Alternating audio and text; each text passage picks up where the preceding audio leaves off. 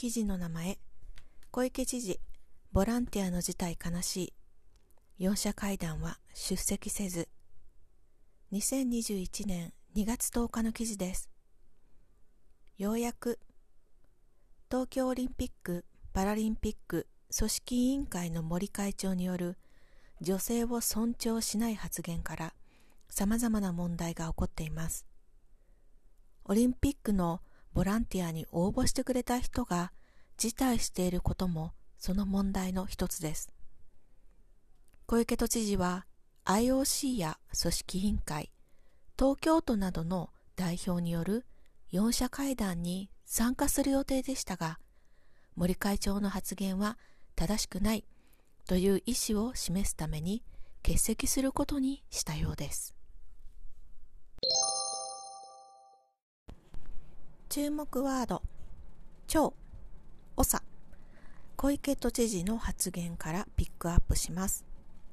長というのはコミュニティや組織のトップです。この漢字は長や長と読みます。長を使うときは一家の長、市長、区長などがすぐに覚え浮かびます。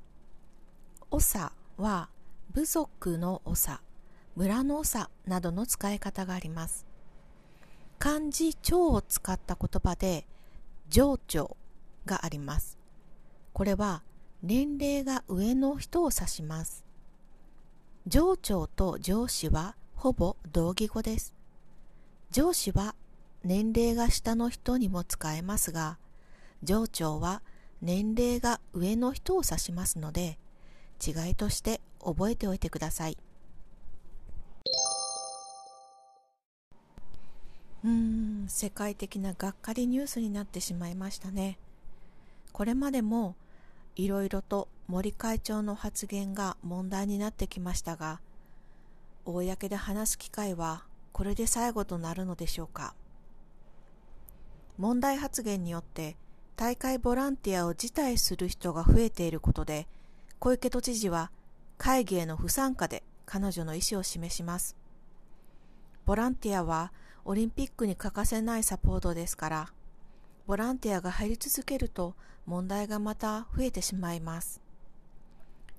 小池知事の行動に私は賛成です。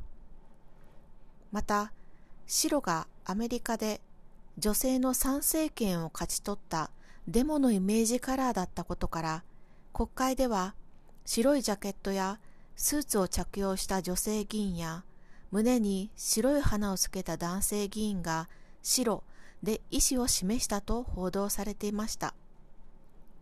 あなたはどんな形で平和的に正しくないという意思を示しますか？以上、日本語教師まみこでした。